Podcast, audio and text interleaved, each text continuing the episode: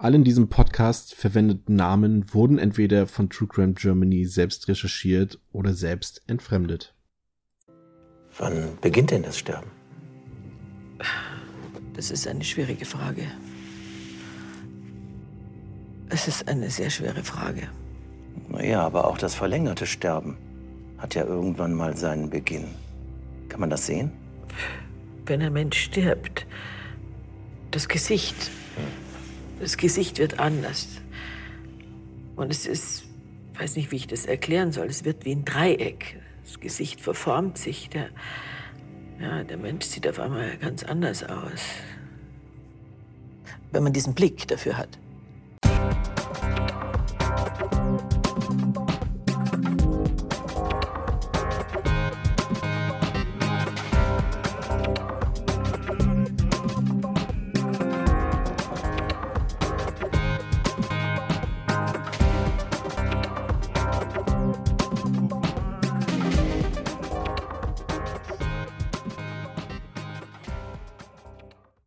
Hallo und herzlich willkommen zur 26. Episode von True Crime Germany. Wie ihr ja schon durch unseren Teaser vor ein paar Tagen erfahren habt, kooperieren wir in dieser und auch in der nächsten Folge, die ihr auch vermutlich heute zu hören bekommt, äh, mit dem Pay-TV-Sender A&E auf dem derzeit die ähm, ja, Sendereihe Protokolle des Bösen läuft. In diesem Format schlüpfen bekannte deutsche Darsteller wie Uwe Ochsenknecht, Fritz Wepper oder Detlef Bote in die Rollen von deutschen Serienkillern und werden in inszenierten Interviews vom deutschen Kriminalisten und Autoren Stefan Habort zu ihren Taten, Vorgeschichten und auch Gefühlen befragt. Grundlage dafür sind echte Gespräche, die Harbord mit den Verbrechern geführt hat. Die Sendereihe selbst wird am Stück in der Nacht vom 26. zum 27. Februar, also letztendlich heute und morgen, auf END ausgestrahlt. Aber ich würde mal grob vermuten, hoffe, sage auch nichts Falsches, aber ich gehe davon aus, dass das, äh, dass die Sendereihe sicherlich auch in Zukunft nochmal wiederholt wird.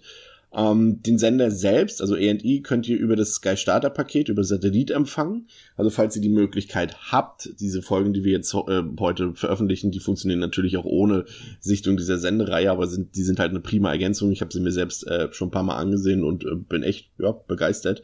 Ähm, ja, also wenn ihr die Möglichkeit habt, schaut euch das mal ein. Nun aber zu unserem Fall selbst. Ich vermute mal, dass es bei Ihnen so eine Art Impuls gegeben haben muss, das Leben dieses Patienten möchte ich jetzt vorzeitig beenden. Können Sie sich an diesen Punkt erinnern? Es passiert ja nicht einfach so. Hm. An einen, an einen genauen Punkt kann ich mich nicht erinnern, weil die Krankheitsgeschichten sind ja so unterschiedlich. Aber irgendwann muss da so eine Sinnlosigkeit gewesen sein vom Verstand her. Ähm, in unserem heutigen Fall geht es um den Fall der Krankenschwester Irene B., äh, die in der Berliner Charité, also Europas größte Uniklinik, zwischen Juni 2005 und Oktober 2006 fünf Patienten getötet hat. Ähm, schon zur Schulzeit arbeitete die spätere Mörderin freiwillig nach dem Unterricht in einem Krankenhaus, um, um zum Beispiel beim Füttern von Kranken zu helfen. Nach ihrer Ausbildung zur Krankenschwester, die sie danach absolvierte, hat sie dann noch zwei Jahre in diesem Krankenhaus gearbeitet. Anschließend ist sie fast zwei Jahrzehnte in einem jüdischen Krankenhaus auf der Intensivstation tätig. Nach einem Zerwürfnis wechselt sie jedoch den Arbeitsplatz. B begann dann mit ihrer Tätigkeit als Krankenschwester in der Berliner Charité 1995. Nach außen wirkt die spätere Mörderin glücklich. Sie setzt sich für Patienten pflichtgetreu und gewissenhaft ein, ist bei den Kollegen und auch in ihrem Umfeld beliebt. Das Innenleben sieht jedoch anders aus. Längst ist sie von ihrem Mann getrennt und versucht ihr Leben umzukrempeln. Sie bereist die Welt oder verbringt viel Zeit in ihrer neuen Gartenlaube. Doch da ist sie längst zur Mörderin geworden. Erst später, nach der Verurteilung, äußern sich ehemalige Kollegen mit ganz anderen Worten. B sei schon immer sonderlich und nicht gerade beliebt im Kollegenkreis gewesen, heißt es da. Im Juni 2005 beginnt die Mordreihe. Ein 66 Jahre alter Patient liegt auf der Intensivstation in der Charité. Krankenschwester Irene B. spritzt ihm ein blutdrucksenkendes Mittel, während die Ärzte versuchen, den Patienten zu reanimieren. Auffällig ist das Vorgehen von B nicht, da es nicht ungewöhnlich ist, dass Schwestern Patienten Spritzen verabreichen. Sieben Minuten nach der Injektion ist der Mann tot. Und warum haben Sie sich von Fall zu Fall anders entschieden? Also Sie haben ja Entscheidungen getroffen.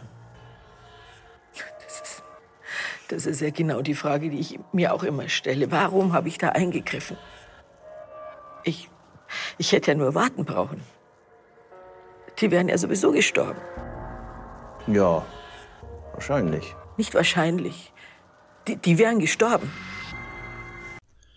Fünf Monate später, im November, verabreicht Irene B. einem Patienten eine Überdosis eines Beruhigungsmittels. Der Patient muss wiederbelebt werden, was glücklicherweise gelingt. Anfang 2006 wird die Krankenschwester handgreiflich gegenüber einer Patientin. Der Vorfall wird sogar gemeldet, doch erst Monate später muss sich B. dazu äußern. Im Mai 2006 stirbt ein 79 Jahre alter Mann unerwartet nach vier Wochen Klinikaufenthalt. Irene B. hat dem Mann eine Überdosis an Medikamenten verabreicht. Vor Gericht wird dieser Vorfall später nicht als Mord gewertet, da der Patient nachweislich an inneren Blutungen gestorben ist. Im Juni 2006 verabreicht Irene B. einem alleinstehenden Rentner auf der Intensivstation eine Narkosespritze, die zu seinem Tod führt. Nur einen Monat später wird die Krankenschwester wie schon im Frühjahr handgreiflich gegenüber Patienten. Die Vorfälle werden protokolliert, doch bis zur späteren Festnahme geschieht in diesen Fällen nichts. Von nun an werden die Vorfälle regelmäßiger, in immer kürzeren Abständen.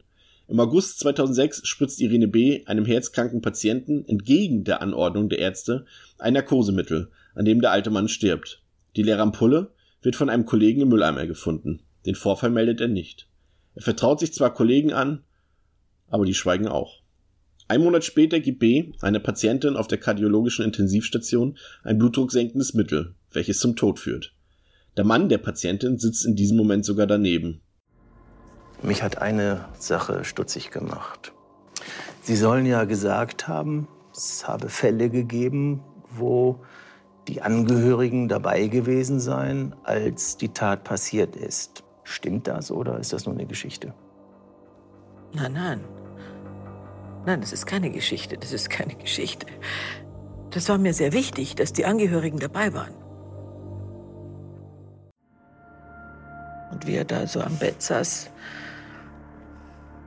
habe ich irgendwie gedacht, was wird jetzt werden?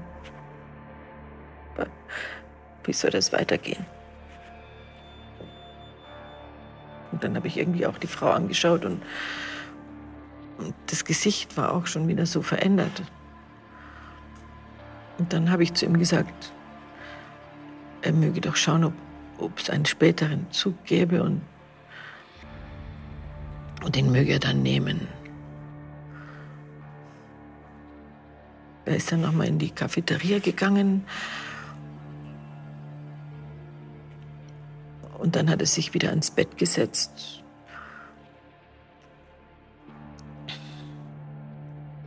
Ja, und dann, dann habe ich das Medikament gespritzt und bin dabei geblieben. Ja, ich wollte, dass er Abschied nehmen kann. Nur wenige Tage später schlägt die Krankenschwester wieder zu, sogar doppelt. Zwei Männer sterben, ebenfalls nach eigenmächtig verabreichten blutdrucksenkenden Medikamenten. Zwei Tage später wird die Krankenschwester festgenommen. Mehrere Ärzte hatten mit konkreten Verdacht Meldungen beim Chefarzt der Klinik erstattet. Dieser informiert umgehend die Polizei. Ende November 2006 legt B ein Geständnis ab und spricht davon, zwei Patienten in den Tod geführt zu haben im Januar 2007 wird Irene B. wegen fünffachen Mordes und einem Mordversuch angeklagt. Verurteilt wird Irene B. am 29. Juni 2007. Das Landgericht Berlin verurteilt die letztlich fünffache Mörderin zu lebenslanger Haft. B. habe aus niederen Beweggründen gehandelt und in den Tötungen ihrer Machtbesessenheit Ausdruck verliehen, heißt es im Urteil. Können Sie mir sagen, was Sie in diesen Momenten empfunden haben? Empfunden? Nichts. Ich glaube nichts. Nein, nein. Nichts, gar nichts. Mit Sterbehilfe haben die Vorgänge nichts zu tun, da keines der Opfer auch nur im geringsten diesen Wunsch geäußert hatte. Von der Presse bekommt Irene B. den Namen Todesengel aus der Charité verpasst. Erst später kommen mögliche Motive auch durch Interviews mit Irene B. ans Tageslicht. B fühlte sich schon lange müde, gestresst und litt unter Stimmungsschwankungen. Die psychische Belastung auf der Intensivstation ist extrem. Erlebnisse wie die Trennung von ihrem Mann oder den Tod beider Eltern hat B nur schwer bzw. gar nicht verarbeitet. Auf Hinweise vielleicht mal kürzer zu treten, reagiert B völlig konträr und nimmt stattdessen die schwersten Fälle in der Intensivstation an. Jemand hat mal gesagt, dass es keinen einfacheren Ort für Verbrechen und Mord geben könnte als ein Krankenhaus. Irene B. weiß das und nutzt ihre Machtposition gegenüber hilflosen Patienten aus. Angesprochen auf Reue äußert Irene B., dass sie die Taten zwar bedauern mag für die Angehörigen, aber nicht bereut. Zum damaligen Zeitpunkt hatte sie nicht gewusst, dass sie jemand Unrecht tut und dafür ins Gefängnis gehen könnte. Die wahren Beweggründe für die Taten Bs werden wohl für immer im Verborgenen bleiben. B wollte dem Leid ein Ende setzen, sagt sie immer wieder. Irene B. war viele Jahre im Frauengefängnis in Berlin-Pankow inhaftiert. Wie in ihrer Zeit vor der Haft überarbeitet sich B. hier oft und gilt weiterhin als Einzelgängerin. Strenggläubig ist die ehemalige Krankenschwester von heute noch immer. Nur ihre Auslegung von Nächstenliebe war scheinbar schon immer eine etwas andere. Ja, und was haben Sie dadurch erreicht, dass Sie die Patienten getötet haben?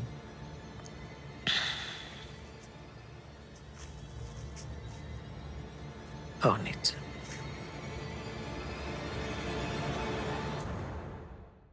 So, und an dieser Stelle begrüße ich jetzt natürlich auch den wundervollen Dominik an meiner Seite. Hallöchen. Wir beide sind äh, heute nicht alleine, heißt trotzdem, dass Stefan nicht dabei ist, aber wir haben jemanden anderes bei uns, Dominik, und zwar tatsächlich endlich mal eine echte Expertin. Zur Abwechslung mal, ja. Ich bin sehr froh, dass sie sich die Zeit nimmt, uns hier zu unterstützen und mit uns ein bisschen über ein äh, unseres Erachtens, also da kann ich denke ich für uns alle sprechen, über ein sehr wichtiges Thema zu sprechen. Wir begrüßen heute in unserer illustren Runde die liebe Nathalie. Hallo Nathalie. Hi. Hallo. Ja, danke, dass ich hier sein darf. Danke, dass ich erzählen darf. Sehr, sehr gerne. Ich, wie gesagt, also Nathalie und ich, wir kennen uns äh, online. Wir sind Online-Freunde, sage ich jetzt einfach mal. Ich sage jetzt einfach mal Online-Freunde. wir kennen uns auch schon seit jetzt mittlerweile irgendwie, glaube ich, ein paar Jahren so. Und ähm, ja, Nathalie wird sich gleich selber vorstellen, aber äh, ich freue mich, wie gesagt, sehr, dass sie heute hier ist. Ich schätze sie sehr als Mensch, das sage ich jetzt hier schon mal an der Stelle. Und genau, Nathalie, stell dich doch einfach mal kurz vor. Wer bist du und warum bist du heute hier? Ähm, ja, äh, ich bin Nathalie, ähm, ich bin 25 Jahre alt und ich arbeite als äh, ja, examinierte Gesundheits- und Krankenpflegerin. Also damals hieß das Krankenschwester. Und ähm, ich ja, wurde gefragt, ob ich nicht irgendwie ähm, ein bisschen, weil der Fall sich ja doch ähm, mit Krankenhaus und als Krankenpflegerin irgendwie ähm, auf so ja, Pflege bezieht, ob ich nicht ein bisschen was erzählen möchte, wie, wie das eigentlich im Krankenhaus ist, was die Täterin ähm, täglich vielleicht auch erlebt hat. Genau, weil du, du bist halt in der Lage, wir, wir würden als Außenstehende halt wieder nur spekulieren. Wir kennen uns halt vielleicht maximal aus vereinzelten Erlebnissen, aus persönlichen Episoden, die wir vielleicht mal in einem Krankenhaus hatten, so ein bisschen, also ich will nicht sagen, dass wir uns da auskennen, aber wir können halt vielleicht von Einzelepisoden berichten, während du halt wirklich so den Gesamtblick hast und auch den internationalen Vergleich, wie wir dann auch gleich noch hören werden. Mhm. Ähm, zunächst mal, Nathalie, wie bist du denn zum Pflegeberuf gekommen? Gibt es da irgendwie eine Geschichte dazu? War das Zufall oder hattest du das vielleicht schon länger geplant? Wie hat es dich da in den äh, Bereich äh, rein verschlagen?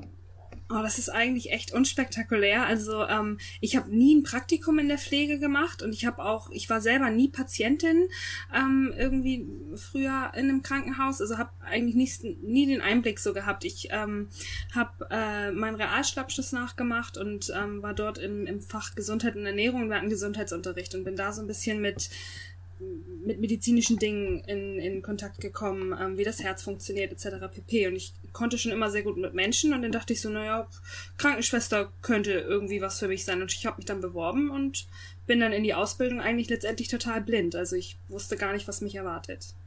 Und als du dann die Ausbildung begonnen hast, war das dann für dich so ein so ein, so ein Wachrütteln oder hatte, hatte, ich da, hatte ich das irgendwie überrascht oder hast du dann gedacht, okay, ich hatte mir das jetzt komplett anders vorgestellt oder war das schon so, wie, wie deine Erwartungen so im Grundsatz waren?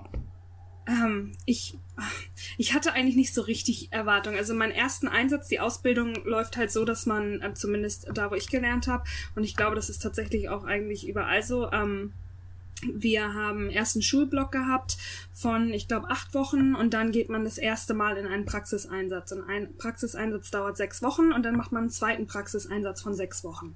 Dann geht man wieder zur Schule, keine Ahnung, sechs Wochen und dann kommen wieder zwei Praxiseinsätze, a sechs Wochen. Und in meinem ersten Einsatz, da war ich auf einer allgemeinchirurgischen Station und ähm, das war wirklich wirklich schlimm da. Aber ich habe das gar nicht so wahrgenommen ähm, von den Patienten her, sondern einfach das Personal da war einfach wirklich nicht nett, nicht gut. Die hatten einen ganz hohen Zeitdruck auch und da war wenig, wenig irgendwie Zeit, mich anzuleiten und mir Grundlegendes beizubringen. Und ähm, da war ich wirklich so ein bisschen, ach, ich glaube, ich möchte mir eine andere Ausbildung suchen. Ähm, aber das hat sich im, ja, in meinem zweiten Praxiseinsatz, der war auf der Neurologie letztendlich gelegt, weil ich einen ganz, ganz tollen Praxisanleiter habe, der ähm, ja, sich Zeit für mich genommen hat und mir wirklich Dinge beigebracht hat. Und da wusste ich dann, okay, ich glaube, das ist, das ist schon richtig, dass ich hier bin. Das ist schon richtig, dass ich die Ausbildung hier mache. Ist auch interessant, dass du das erwähnst, weil wir werden dann später auch nochmal äh, explizit darüber reden, wie vielleicht dann das persönliche Umfeld wenn man in der Pflege arbeitet, also die Kollegen, die Stationsleitung oder die Krankenhausleitung, wenn es dann ein Hospital ist und natürlich auch die Arbeitsbedingungen, wie die das eigene Handeln und die eigenen Emotionen dann vielleicht beeinflussen können, ins Positive wie ins Negative. Ähm, du hast mir erzählt in unserem Vorgespräch, du bist auch schon äh, zuvor, bevor wir dich jetzt hier eingeladen hatten, mit dem Fall Irene B. in Berührung gekommen. Kannst du da mal so ganz kurz umreißen, ähm, ob vielleicht weißt du es noch, wann du das erste Mal davon gehört hast und wie es dir dabei ging und so? Also ich bin ja, ich habe ähm, gelernt von 2009 bis 2012 und äh, ich bin der Meinung, dass wir im Rahmen der Ausbildung den Fall angesprochen haben. Also jetzt nicht irgendwie groß besprochen, ähm, weil es gibt ja halt mehrere Fälle, wo, wo Pflegepersonal übergriffig wird oder ähm, ja nicht ganz so extrem vielleicht wie, wie in dem Fall von Irene B., aber ähm, es gibt halt ja, es gibt halt Fälle. Und äh, das wurde nicht richtig besprochen, sondern so angesprochen im Rahmen von ähm, äh, Machtausübung, weil Pflegekräfte ja immer in der, in der etwas, ja, in der mächtigeren Position gegenüber des Patienten im Vergleich zum Patienten sind. Ähm, und Mas Machtmissbrauch und äh, Verantwortung so in, in der Sparte, als das einfach mal Thema war, ähm, auch in der Ausbildung, äh, waren denn ja so eine Fälle wie, wie der von Irene B. so Negativbeispiele. Ähm, und ja, also da bin ich das erste Mal so ein bisschen damit, damit in Berührung gekommen. Ähm, aber ansonsten ist das halt im, im Pflegealltag recht wenig Thema. Das ist ja, es ist ja das darf man ja auch an dieser Stelle nicht vergessen, du hast es eben schon angedeutet, ja auch tatsächlich jetzt kein Einzelfall jetzt in der deutschen Kriminalgeschichte. Da gibt's ja tatsächlich noch, ich will nicht sagen den prominenteren Fall, aber den noch extremeren Fall von diesem Krankenpfleger äh, Nils H. aus Delmenhorst, bei dem ja nicht eben fünf Leute ums Leben gekommen sind, sondern dunkelziffermäßig 100 bis 200 Leute. Das ist ja. natürlich nochmal eine ganz andere Dimension, ne? Ja. Absolut. Also das ist, glaube ich, auch tatsächlich, und ähm, so, so schlimm das jetzt irgendwie klingt, ähm, keine Seltenheit. Also ich glaube nicht, dass das ähm, dass es zum Mord in vielen Kliniken kommt.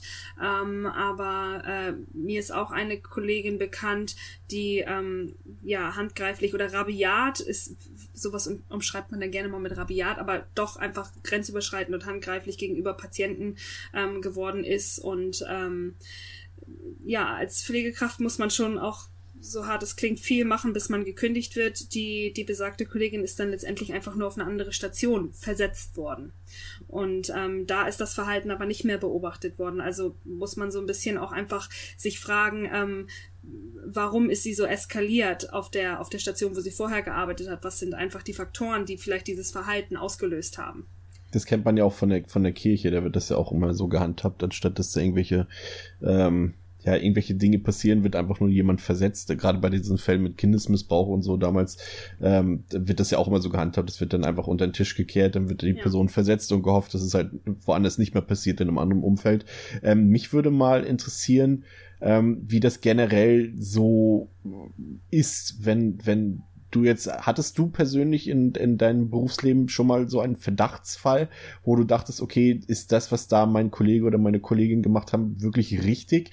Und wenn ja, äh, wie hast du dich dabei gefühlt? Fühlt man sich da oder kannst du dir vorstellen, dass man sich da, das war jetzt hier im Fall von Irene B. bei diesen Mitwissern in Anführungszeichen, es gab ja schon ein paar Kollegen, die da so in die Richtung was mitbekommen haben, die dann aber ihre Kollegen nicht anschwärzen wollten oder nicht falsch beschuldigen wollten. Das ist natürlich auch immer so, ein, so eine Sache von, von Feingefühl. Ja. Hattest du da schon Erlebnisse in diese Richtung?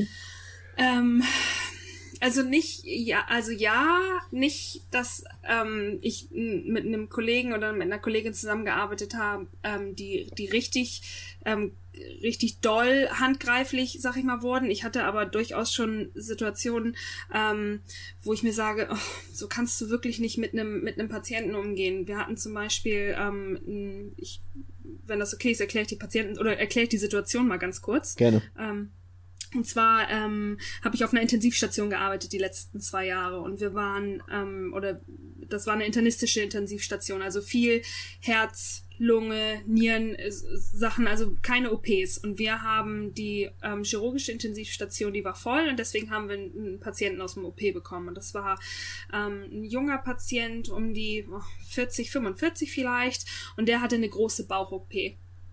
Und der kam noch intubiert und beatmet zu uns. Also der hatte immer noch einen Schlauch im Hals und ähm, war an der Maschine, die für ihn atmet. Das ist ganz oft nach OPs noch so irgendwie, gerade bei so großen Operationen. Ähm, und der kam zu uns, wir hatten den auch noch an der, an der Maschine und ähm, Leute übersetzen das immer mit dem künstlichen Koma. Der hat also bei so einem künstlichen Koma oder auch in seinem Fall nun, da laufen Medikamente ähm, über einen Perfuser kontinuierlich in diesen Menschen rein, um ihn, ähm, ja, sag ich mal, zu sedieren, schläfrig zu machen, abzuschirmen. Und ähm, der kam zu uns runter auf Station und der Perfuser ähm, war für den Transport ähm, ja nicht an ihm dran. Der hatte zwar seine kreislaufunterstützenden Medikamente, aber der hatte, die haben ihn kein Perfuser zum Sedieren fertig gemacht oben im OP.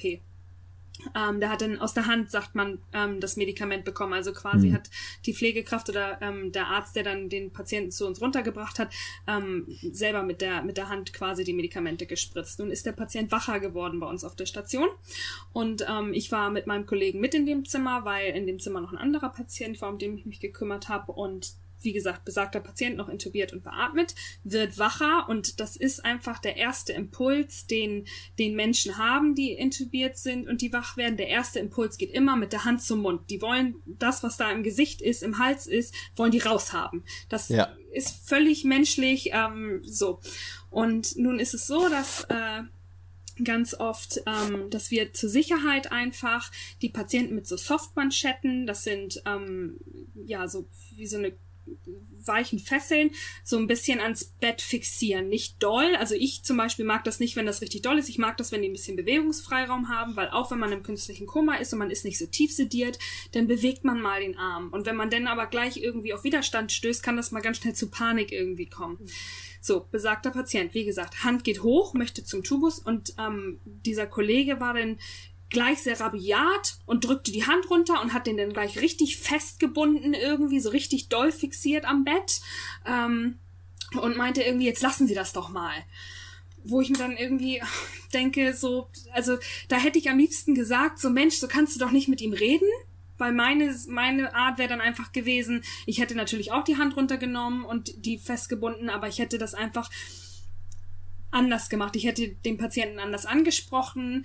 Ähm, ich hätte, auch wenn der immer noch ein bisschen benebelt ist, das einfach erklärt einmal, dass er jetzt auf der Intensivstation liegt, weil der Patient ist in den OP gegangen und er wusste, also Plan war, dass er aus dem OP rauskommt, der Tubus rauskommt und ja, wie man einfach denkt, dass so eine OP sich, sag ich mal, ähm, ja, verläuft und wie die dann zu Ende ist. Und der Patient wusste einfach nicht, dass ähm, während der OP ja die OP vielleicht größer war, als sie sein sollte und ähm, der Patient noch auf der Intensivstation letztendlich liegen soll. Also das war einfach wirklich, finde ich, nicht in Ordnung und da hätte ich unglaublich gerne was gesagt. Auf der anderen Seite, oh, das fällt einem auch wirklich ein bisschen schwer, dann irgendwie zu einem Kollegen zu sagen, hey, so kannst du nicht mit dem reden, weil in dem Moment ja, zweifelt man einfach so ein bisschen die sozialkommunikative Kompetenz des Kollegen an und ähm, oh, es ist schwierig einfach, wirklich. Aber also ich kann das, ja, es ist schwierig. Finde ich, finde ich aber auch ganz interessant, dass du das äh, ansprichst, Nathalie, diese, dieser Konflikt, den man dann vielleicht auch hat, das hattest du mir gegenüber auch schon mal in unserem Vorgespräch geäußert, so die, die, dass man gewisse Hemmungen hat, auch anderen Leuten äh, zu erklären, was ja auch ganz natürlich ist, zu erklären, wie sie ihren Job zu machen haben oder auch ja. dann vielleicht äh, sich in Situationen wiederzufinden, das hattest du auch angesprochen, wo man dann vielleicht auch äh, bei Ärzten, also bei in Anführungszeichen Vorgesetzten oder Leuten, die eigentlich in der, ich sage jetzt einfach mal ganz platt, in meinem, in meinem Jargon Krankenhaushierarchie vielleicht über einem stehen, mhm. dass man denen dann vielleicht sagen muss, äh, so geht's eigentlich nicht, es ist eigentlich eher so und so und, und dass man sich dann ganz schnell in Situationen wiederfindet, wo man dann in, in Sekundenbruchteilen entscheiden muss, sage ich jetzt was, schütze ich jetzt, in Anführungszeichen, schütze ich jetzt den Patienten oder versetze ich mich vielleicht dadurch in eine Lage, die es mir in künftigen Situationen wieder schwerer macht, mit diesen anderen Menschen zusammenzuarbeiten? Das ist wirklich, ja, das ist absolut schwierig. Also das Problem ist halt, dass du in dem Moment die Kompetenz des anderen anzweifelst. Und ähm, nun seien wir mal ganz ehrlich, Mensch, Menschen mögen das nicht, wenn andere denen sagen, das hast du verkehrt gemacht, das ist nicht gut, das ist nicht gut. Niemand ähm, mag irgendwie ähm, ja, niemand mag eigentlich, dass einem gesagt wird, das ist nicht gut, was man macht. Also in keinem, ja. in keinem Job, ja, glaube ich. Wenn klar. irgendwie ein Tischler seinen Tisch macht, ich sag ich mal ganz doof, und der Geselle oder der Lehrling kommt und sagt irgendwie, ähm, naja, ich würde das aber so und so machen oder das und das ist irgendwie falsch, das mag niemand gerne einfach. Absolut. Und ähm, gerade in der Pflege ist das ja nun mal halt so, ähm, dass du, das ist alles in, auf, einem, auf einem sehr privaten auf einer sehr privaten, auf einer sehr persönlichen Ebene. Und wenn dann jemand sagt, so kannst du nicht mit einem Patienten reden, ist das so ein bisschen so, als würde man sagen, ähm, du hast eine scheiß Art. Also man wird, das ist einfach immer so ein bisschen persönlich. Und auch gerade einem Arzt irgendwie, das war aber ganz toll auf der Station, wo ich gearbeitet habe, dass, ähm, dass gerade das ärztliche Personal, dass man da gut in den Dialog gehen konnte. Aber das findet leider in der Pflege, glaube ich, generell sehr wenig statt, dass ähm, da ähm, ja, in den Dialog gegangen wird, dass, oder allgemein, glaube ich, findet das recht wenig statt in der Gesellschaft, dass man ähm, eher irgendwie voneinander lernt. Und wenn jemand mir sagt, Mensch, das hast du nicht gut gemacht, denn ähm, möchte ich doch eigentlich, dass mein Impuls ist, okay, wie kann ich das besser machen und nicht irgendwie gleich auf Abwehr zu, zu gehen und gleich auf, ja, auf Krawall gebürstet zu sein. Also da ist natürlich eine, eine, eine gesunde Feedback-Kultur auf Arbeit immer wichtig, ja. aber es ist leider halt immer selten. Dass man kann ja auch ähm, Kritik an solchen Stellen halt auch immer positiv umformulieren, einfach ja. indem man nicht sagt, du hast es falsch gemacht. Gut, wenn es falsch ist, sollte man es natürlich ansprechen, aber wenn es irgendwie nicht so ganz richtig ist, kann man auch sagen, ich würde es so machen und schon hast du es positiv äh, formuliert, ja. ohne, ohne Druck, aber das ist halt immer noch schwierig in der Gesellschaft. Ähm, die in diesem Fall von der Irene B. war ja auch häufig ähm, auch immer die Rede davon von Belastung, von Stress.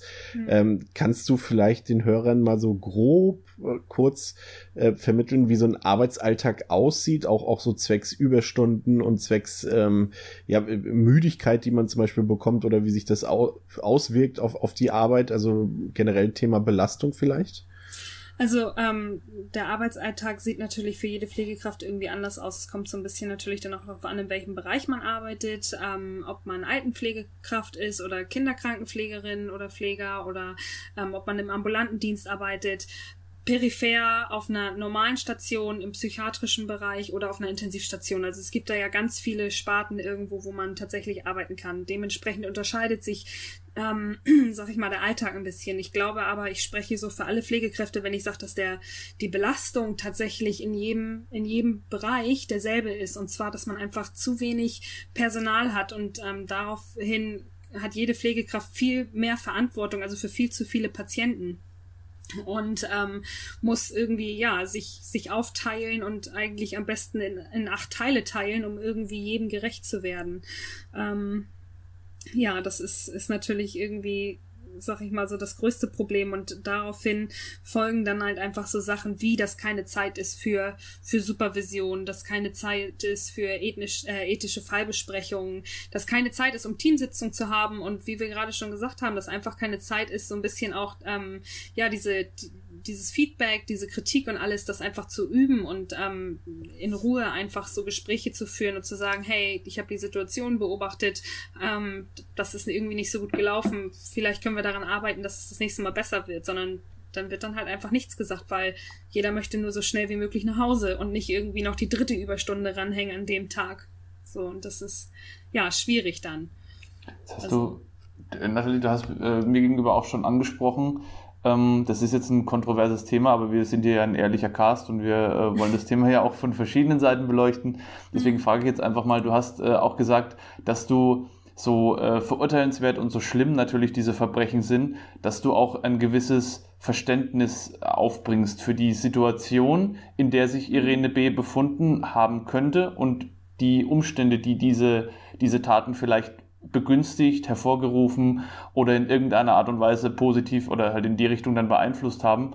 Magst du das vielleicht mal kurz ausführen? Ähm, ja, also ich meine, ich glaube, wir sind uns, wir sind uns alle klar, dass ähm, sie ganz klar eine Grenze über, über, also über, übertreten hat. Also alles, was ich hier jetzt gerade gleich sagen werde, ähm, ist natürlich immer unter dem Vorwand, die hat, so würde ich nie handeln, ich würde niemals jemanden umbringen und ähm, ich würde diese Grenze nie übertreten. Aber nun muss man halt einfach sagen, dass ähm, so man sieht einfach Menschen gerade auf einer Intensivstation. Sie hat ja dann auch irgendwie gesagt, sie, sie glaubt nicht, dass sie, also sie hat kein Leben beendet, sondern sie hat Leiden beendet. Ja. Und ähm, es ist einfach wirklich, es sind manchmal, also, wie soll ich das sagen? Ähm, natürlich ist das super, dass Menschen mit 40 nicht mehr an der Lungenentzündung sterben müssen, wie vor ein paar Jahren, sondern es ist super, dass die Medizin so weit ist. Aber man kann inzwischen so gut wie jede Funktion des Körpers irgendwie durch eine Maschine übernehmen lassen. Ähm, das mag in Akutsituationen wirklich gut sein. Aber es gibt halt auch Leute, die, die nicht so sind und die sagen, okay, wenn ich irgendwann nicht mehr, nicht mehr kann, dann ähm, möchte ich auch nicht mehr an Maschinen. Ähm, es gibt Leute, die wollen immer mehr und immer mehr. Man muss einfach sagen, ähm, dass manchmal Menschen auch auf einer Intensivstation am Leben erhalten werden, die vorher schon kaum Lebensqualität. Nun, nun möchte ich nicht die Person sein, die irgendwie sagt, die hatten keine Lebensqualität, aber die ähm, objektiv recht wenig Lebensqualität haben, die sich vielleicht nicht mehr selber bewegen konnten, so oder so, die nicht mehr selber essen konnten, die vielleicht auch nicht mal mehr selber atmen konnten, sondern einfach ähm, schon kontinuierlich ja an, an, einer, an einer Beatmungsmaschine irgendwie waren. Ähm, es gibt ALS-Patienten, die hier Amyotrophe Lateralsklerose, wo die Muskeln einfach komplett steif und der Körper kom komplett ganz steif wird. Ähm, da gab es damals mal die Bucket Challenge die werden beatmet von der Maschine und da, auch da wird trotzdem immer noch, ja, irgendwie, wenn da eine, eine Akutsituation ist, wird trotzdem noch irgendwie, ähm, ja, immer mehr gemacht und immer mehr. Und die Menschen werden nicht laufend auf zwei Beinen nach Hause gehen. Und so ist das dann natürlich irgendwie, wenn man als Pflegekraft ähm, teilweise sehr, sehr schwer, schwer, ganz, ganz schwer kranke Patienten hat, die im künstlichen Koma liegen, die, ähm, wo man einfach weiß, dass dieser Mensch nicht wieder so wird, wie er mal war, dann ist es halt einfach, ähm, ja, so ein bisschen schwer dann so zu sagen, das ist gut, was wir hier machen. Natürlich, klar, wir machen, aber man hat dann immer so ein bisschen das Gefühl, das ist vielleicht auch gar nicht so gut. Dann macht man es vielleicht eher für Angehörige, weil die noch nicht bereit sind loszulassen. Aber manchmal hat man das Gefühl, man verlängert Leiden, anstatt Leben zu verlängern. Ja, also das kann man schon ja, so sagen. Nimmst du, nimmst du, hm, ja, wie sagt man, ich, ich sag immer, man sollte, also jetzt auch unter dem Vorwand, dass natürlich jeder immer froh sein sollte, wenn er Arbeit hat und so weiter mhm. und, und gar nicht als Kritik, äh, ähm, jetzt allgemein, aber ich sag immer, meine Arbeit sollte, ist so lange gut für mich, ähm, solange ich nichts davon mit nach Hause nehme. Mhm. Gefühlsmäßig, äh, natürlich jetzt sowohl jetzt auch, äh, natürlich, solange ich zu, natürlich will ich auch zu Hause nicht arbeiten, das meine ich nicht, aber, aber halt diese psychische Komponente, dass es mich zu Hause nicht belastet. Ich stelle mir jetzt vor, in deinem Beruf, ähm, ist es schwierig, das so zu handeln. Ich gehe davon aus, du wirst sicherlich Kontakt schon gehabt haben mit sterbenden Leuten oder mhm. Leute, die auch einfach äh, vielleicht in deiner Gegenwart verstorben sind. Und äh, wie schafft man das im Alltag? Nimmt man das mit nach Hause? Ist das irgendwann so eine Gewohnheit, dass du sagst, das nimmt mich jetzt nicht mehr mit oder es darf mich nicht mitnehmen? Wie, wie sieht das aus? Oder darf es dich mitnehmen? Also ich glaube, wenn wir, wenn wir da sind, dass Leute sagen oder dass Pflegekräfte sagen, es darf mich nicht mitnehmen und es nimmt mich nicht mit und es lässt mich alles kalt, dann sind das die Leute, die eine viel größere Gefahr sind tatsächlich in der Pflege als Leute, die ähm, äh, ja weinen mit seinen Patienten oder also es, ähm, ich würde eher sagen, es gibt Situationen, die müssen dich noch mitnehmen, weil wenn die dich nicht mitnehmen, dann stimmt innerlich halt einfach irgendwas mit dir nicht. Ähm, natürlich ist es so, dass äh, und das sagen wir wir untereinander auch immer, man darf die Arbeit nicht mit nach Hause nehmen. Irgendwie sobald man die Krankenhaustür verlässt und nach Hause geht, dann muss man sein, sein, ja, mit seinen Schuhen quasi auch einfach ähm, seine Rolle als Krankenpflegerin dort lassen. Ähm, ich persönlich nehme schon einige Sachen mit nach Hause. Ähm, aber nicht, dass ich jetzt irgendwie wach liege und, und mir den Kopf zerbreche, sondern ähm, es gibt einfach Situationen. Ähm, wir hatten auf Station mal einen, einen, einen Jungen reanimieren müssen, der drei Monate älter war als ich und die Reanimation war erfolglos.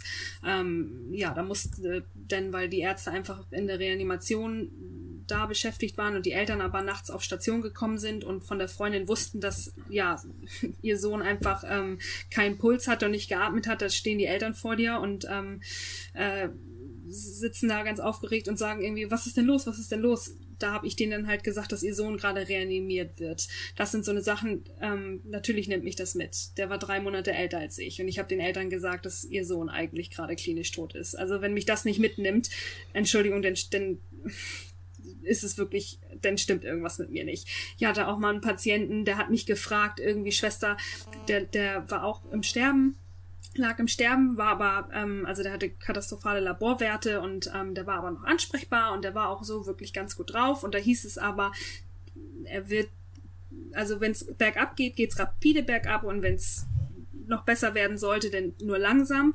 Der hat mich dann irgendwie im Nachtdienst gefragt. Ich habe den die dritte Nacht betreut und dann fragte mich Schwester, dauert das eigentlich bei allen so lange, bis die sterben?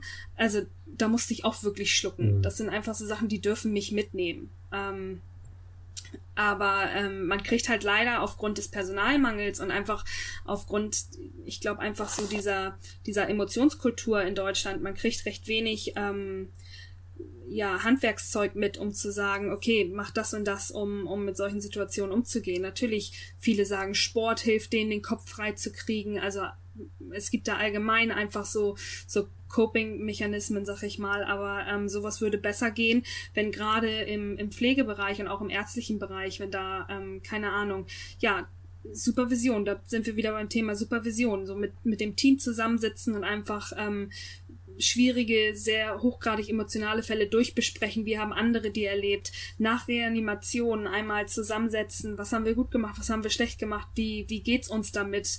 Ähm, sowas ist, glaube ich, ganz wichtig. Einfach auch, ähm, ja, der Austausch mit dem Team ähm, ist, glaube ich, ganz wichtig, aber der ist, äh, zumindest wie ich das kenne, recht selten gegeben aufgrund des Personalmangels, aufgrund des, des ja, Zeitmangels.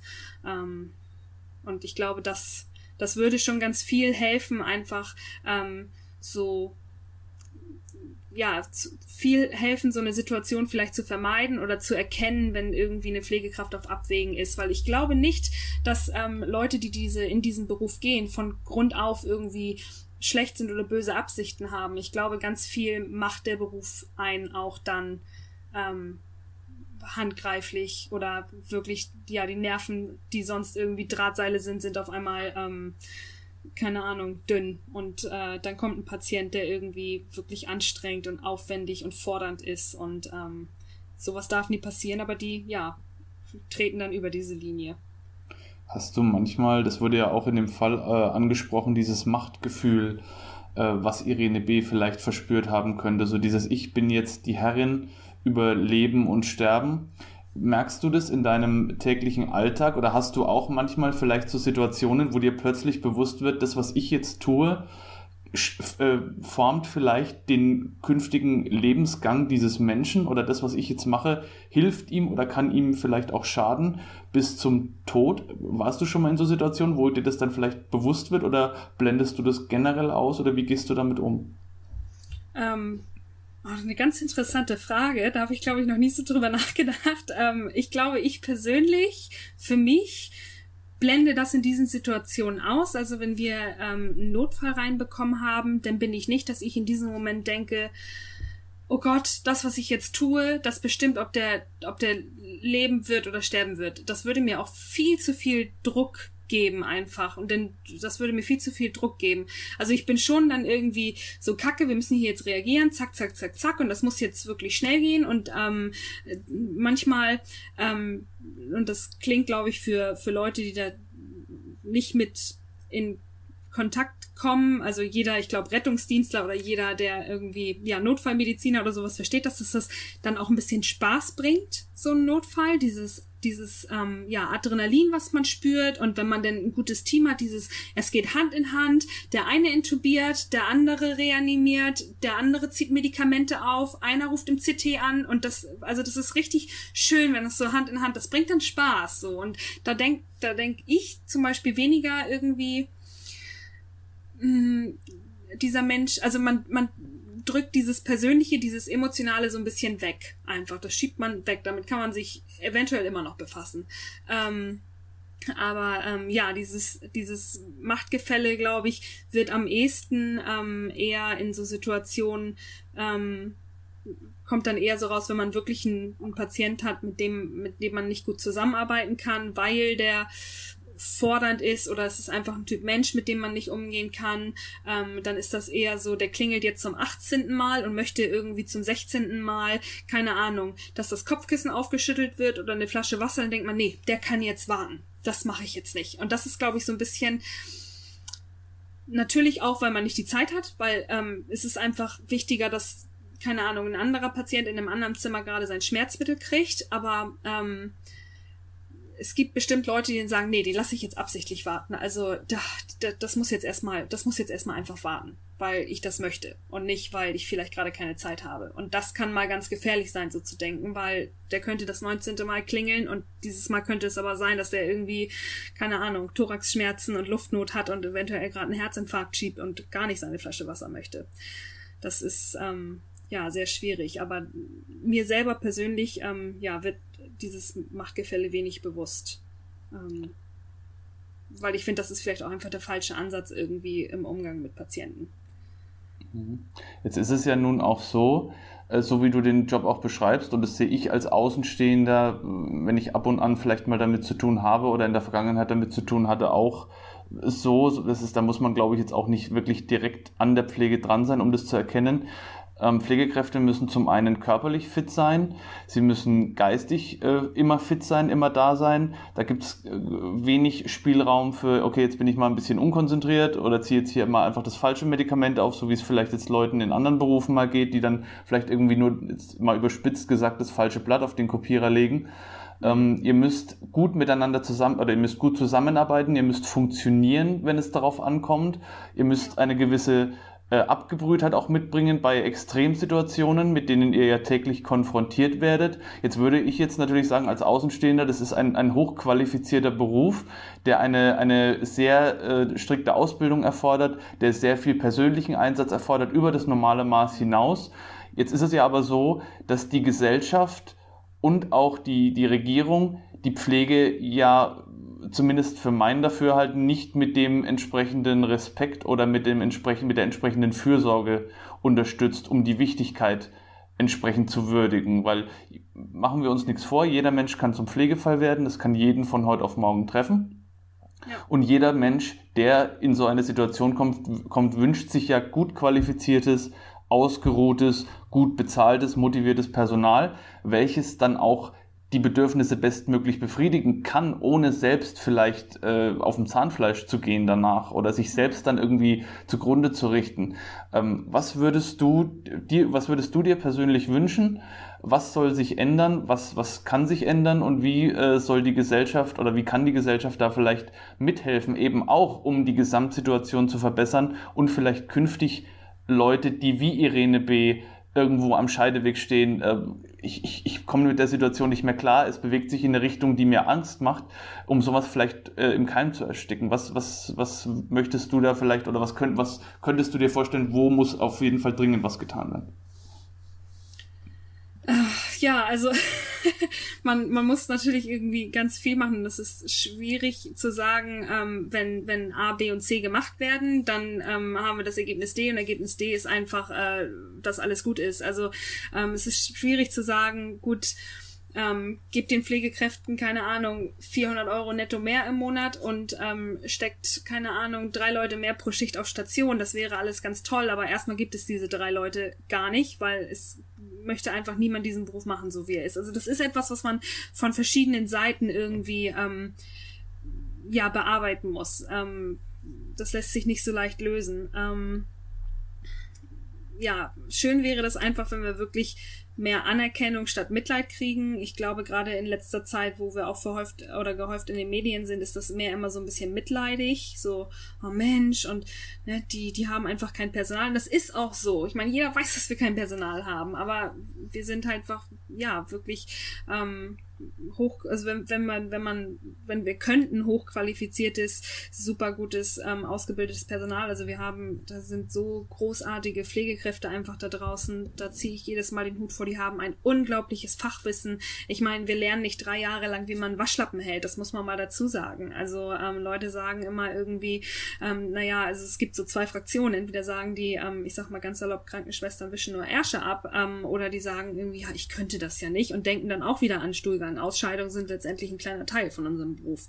Ähm, ja, wir lernen nicht drei Jahre lang, wie man irgendwie das wegmacht, sondern ähm, wir haben einen ganz großen medizinischen Teil. Ähm, ich habe gelernt, wie die Leber aufgebaut ist und wie die im Detail funktioniert. Ähm, ich habe in den letzten Jahren leider nicht einmal irgendwie das Wissen gebraucht, aber es spielt auch gar keine Rolle. Wir haben einen ganz komplexen, intensiven Beruf und einen wirklich tollen Beruf und ähm, einfach ja mehr mehr ähm, Anerkennung wäre schön und kein Mitleid. Ähm, da gibt's einen, einen wirklichen Unterschied. Ich meine, ähm, niemand braucht irgendwie, niemand mag gerne bemitleidet werden. So. Und ich weiß nicht, also schön wäre, wenn das Land, nun ist es so, dass das ähm, das Land ist dafür zuständig, dass ähm, Krankenhäuser, ähm, ja, ein Krankenhaus mitzufinanzieren.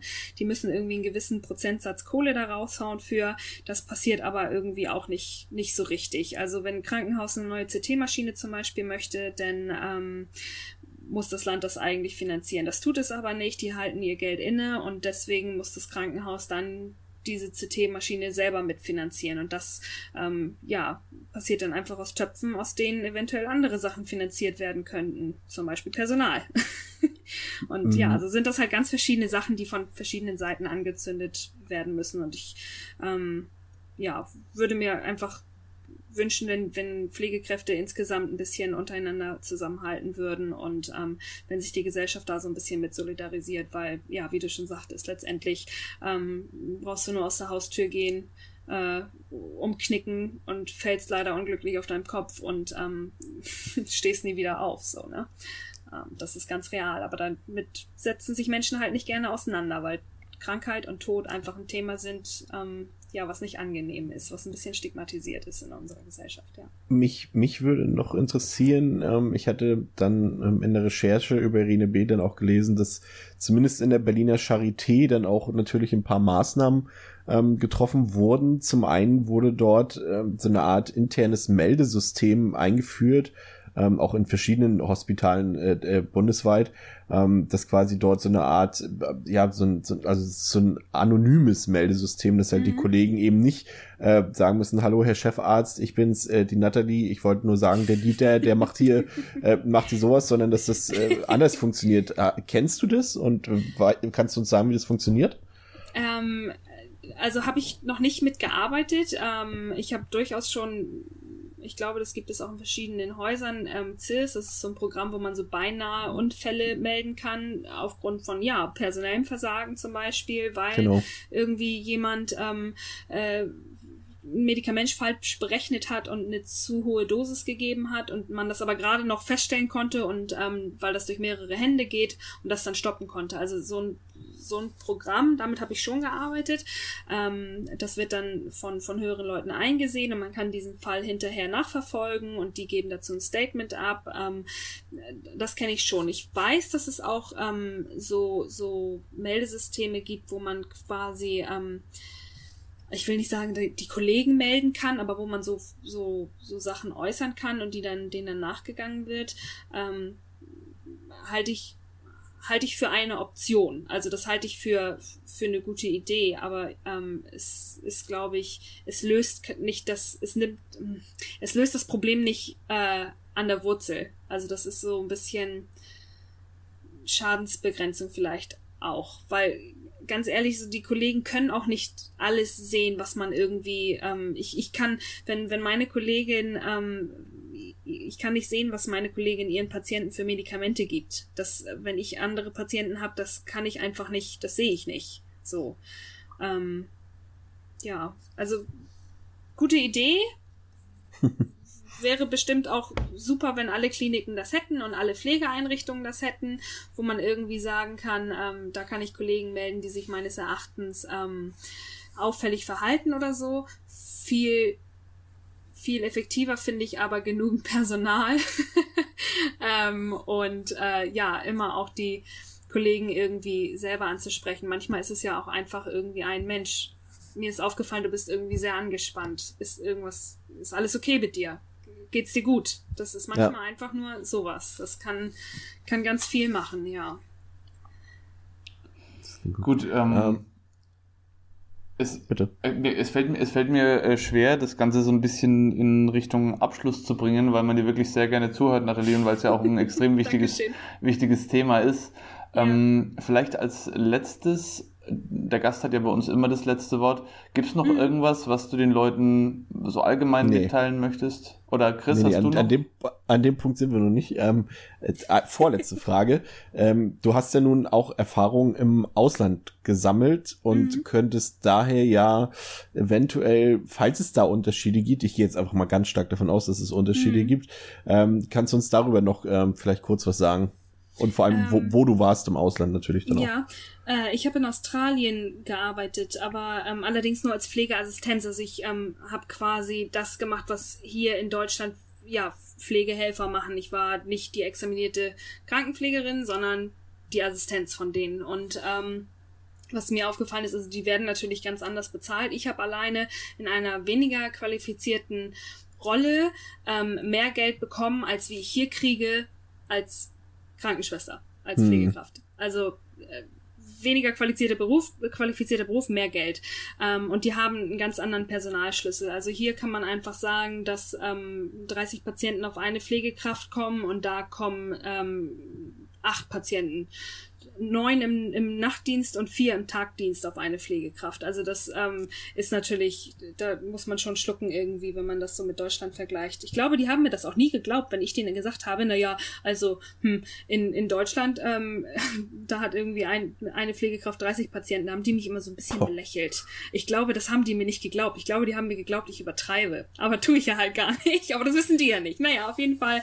Ähm, haben die mehr Personal. Ähm, das wirkte alles äh, viel professioneller, sag ich. Also nicht professioneller, aber die wirken ähm, ausgeglichener, weil die halt mhm. halt einfach nicht so nicht so abgehetzt und gestresst sind. Ähm, und äh, die haben auch ein bisschen eine andere Hierarchie dort. Also hier ist das, ähm, du hast die, die Pflegeassistenz, dann hast du ähm, die, die examinierten Pflegekräfte, ähm, dann hast du meistens die Stationsleitung, Abteilungsleitung ähm, und dann kommt irgendwann die Pflegedienstleitung und äh, wir haben hier eine recht flache Hierarchie, sag ich mal. Ähm, und in Australien haben die immer noch die Clinical Nurses, also die haben, nachdem du, sag ich mal, die examinierte Pflegekraft hast, die haben noch mehr Hierarchien dazwischen einfach. Äh, noch mehr, noch mehr Jobs dazwischen. Und ähm, ja, es wäre schön, wenn wir zumindest irgendwie das so ein bisschen ähm, international anpassen könnten hier. Weil ähm, Australien zum Beispiel hatten auch ganz lange dasselbe Ausbildungssystem wie wir hier und die haben letztendlich ähm, die Ausbildung ähm, akademisiert, um eine, eine Hierarchie zu erstellen, die den Ärzten angepasst ist und die einfach das Ansehen des Berufes verbessert. Klingt vielversprechend. Durch das Studium. Ja. Klingt vielversprechend. Jetzt, Dominik. Schön. Jetzt darfst du. Chris, Chris, du hattest doch noch eine Frage, oder? Magst du die vielleicht gleich, weil du gerade sagtest, das ist die vorletzte Frage. Nee, nein, nein, du wolltest jetzt äh, äh, noch was Letztes. Also, äh. Ach so, ah, okay, gut. Nee, also viel, ja genau, vielen Dank, Chris. Ich habe vorhin noch überlegt, ob ich meine Notizen nochmal ergänze um diese äh, Auslandsgeschichte, weil die wirklich interessant ist. Die hätte ich jetzt wirklich unterschlagen. Also Dankeschön, Chris, an der Stelle für die Unterstützung. Wir sind halt ein eingespieltes Team. Ja, ich merke ja. das schon. Das ist ein Traum hier. Ein, es bringt richtig Spaß mit euch. Ein, oh, das ist sehr schön. Wir haben auch sehr viel Spaß mit dir gehabt. Ähm, genau. Und zuletzt, also wie gesagt, der Gast hat bei uns immer das letzte Wort. Mhm. Falls du den Leuten noch irgendwas mitteilen möchtest, unseren Hörern oder vielleicht auch den Leuten, die über äh, A&E jetzt zu uns gekommen sind, gibt es irgendwas, was du auf jeden Fall noch loswerden möchtest und vielleicht auch die äh, noch wichtigere Frage, wie kann man dich erreichen, falls man vielleicht wirklich mal irgendwie äh, das Bedürfnis hat, über das Thema zu sprechen, stehst du da zur Verfügung und äh, ja, einfach was dir in den Sinn kommt. Ähm, ja, also klar, wenn man irgendwie, keine Ahnung, noch Fragen an mich hat, ich ähm, Twitter irgendwie recht viel auch über Pflege. Ähm, da ist mein Name ähm, Natlor mit so einem, mit so einem, mit ja, so einer das Null. verlinke ich. Das verlinken wir. Das heißt, oh, gibt's auch eine Geschichte zu. Naja, ist ja auch egal. Ähm, also, falls da irgendwie noch Fragen oder so ähm, bestehen, kann man sich da auch gerne an mich wenden. Ähm, und ansonsten, es, es, gibt halt, ich kann halt nicht irgendwie sagen, Leute, macht das und das und das und dann geht's uns allen bald besser. Ähm, weiß ich nicht. Also keine Ahnung, habt Verständnis, ähm, wenn, wenn Angehörige im Krankenhaus liegen, dass, wenn ihr klingelt, die Schwester nicht sofort da ist, wenn Mutti im Krankenhaus liegt und ähm, die Pflegekraft bringt das Essen rein oder die Serviceassistentin bringt das Essen rein und Mutti hat sich den Arm gesprochen, schneidet ihr das Brot auf, schmiert ihr die Stulle, das ist ähm, für euch super, weil ihr das Gefühl habt, ihr könnt helfen, das ist für Mutti schön, dass irgendwie die Kinder die Stulle schmieren und nicht die Krankenschwester. Und das ist für ähm, ja uns Pflegepersonal ähm, einfach in dem Moment auch ja Arbeitsentlastung. So. Also es ist nicht so, dass wir Mutti nicht gerne die Stulle schmieren möchten und dass wir der auch nicht gerne ihr Zahnputzzeug hinstellen möchten. So ist es nicht. Das machen wir gerne. Das ist auch Teil unseres Jobs. Ähm, aber wenn Angehörige da sind, ähm, klar, es tut für alle irgendwie was, wenn, wenn die so ein bisschen mithelfen einfach. Ja. Ja, dann äh, bedanken wir uns ganz herzlich ähm, dafür, dass du bei uns zu Gast warst. Das war, glaube ich, sehr aufschlussreich. Ähm, für, für, für mich, für Dominik sicherlich auch, aber auch natürlich vor allem für die Zuhörer. Ähm, ja, danke schön. Ja, vielen Dank, dass du da warst. Äh, war wirklich ein Vergnügen, ja. Da konnten wir jetzt ausnahmsweise auch einmal auf Stefan verzichten. Schöne Grüße an dieser Stelle. ähm, ähm, ja, ähm, liebe Zuhörer, das war's für die erste Episode in Kooperation mit ähm, dem TV-Sender A&E. Ähm, ihr könnt eigentlich theoretisch jetzt direkt zur nächsten Episode springen, weil wir einen Doppelrelease machen. Von daher äh, verabschieden wir uns jetzt nur kurzfristig. Ähm, also bis zum nächsten Mal. Danke fürs Zuhören. Ich hoffe, ihr hattet Spaß. Äh, schaut euch die Sendung ähm, Protokolle des Bösen an im Fernsehen und äh, bleibt uns treu. Und für die, die jetzt über den Fernsehsender mal zu uns gekommen sind, danke, dass ihr zugehört habt und ähm, ich hoffe, ihr bleibt uns treu. Auf Wiederhören, bis zum nächsten Mal. Christian, Dominik und Nathalie. Macht's gut. Tschüss. Tschüss. Wollten die Patienten sterben oder wollten Sie, dass die Patienten sterben? Beides.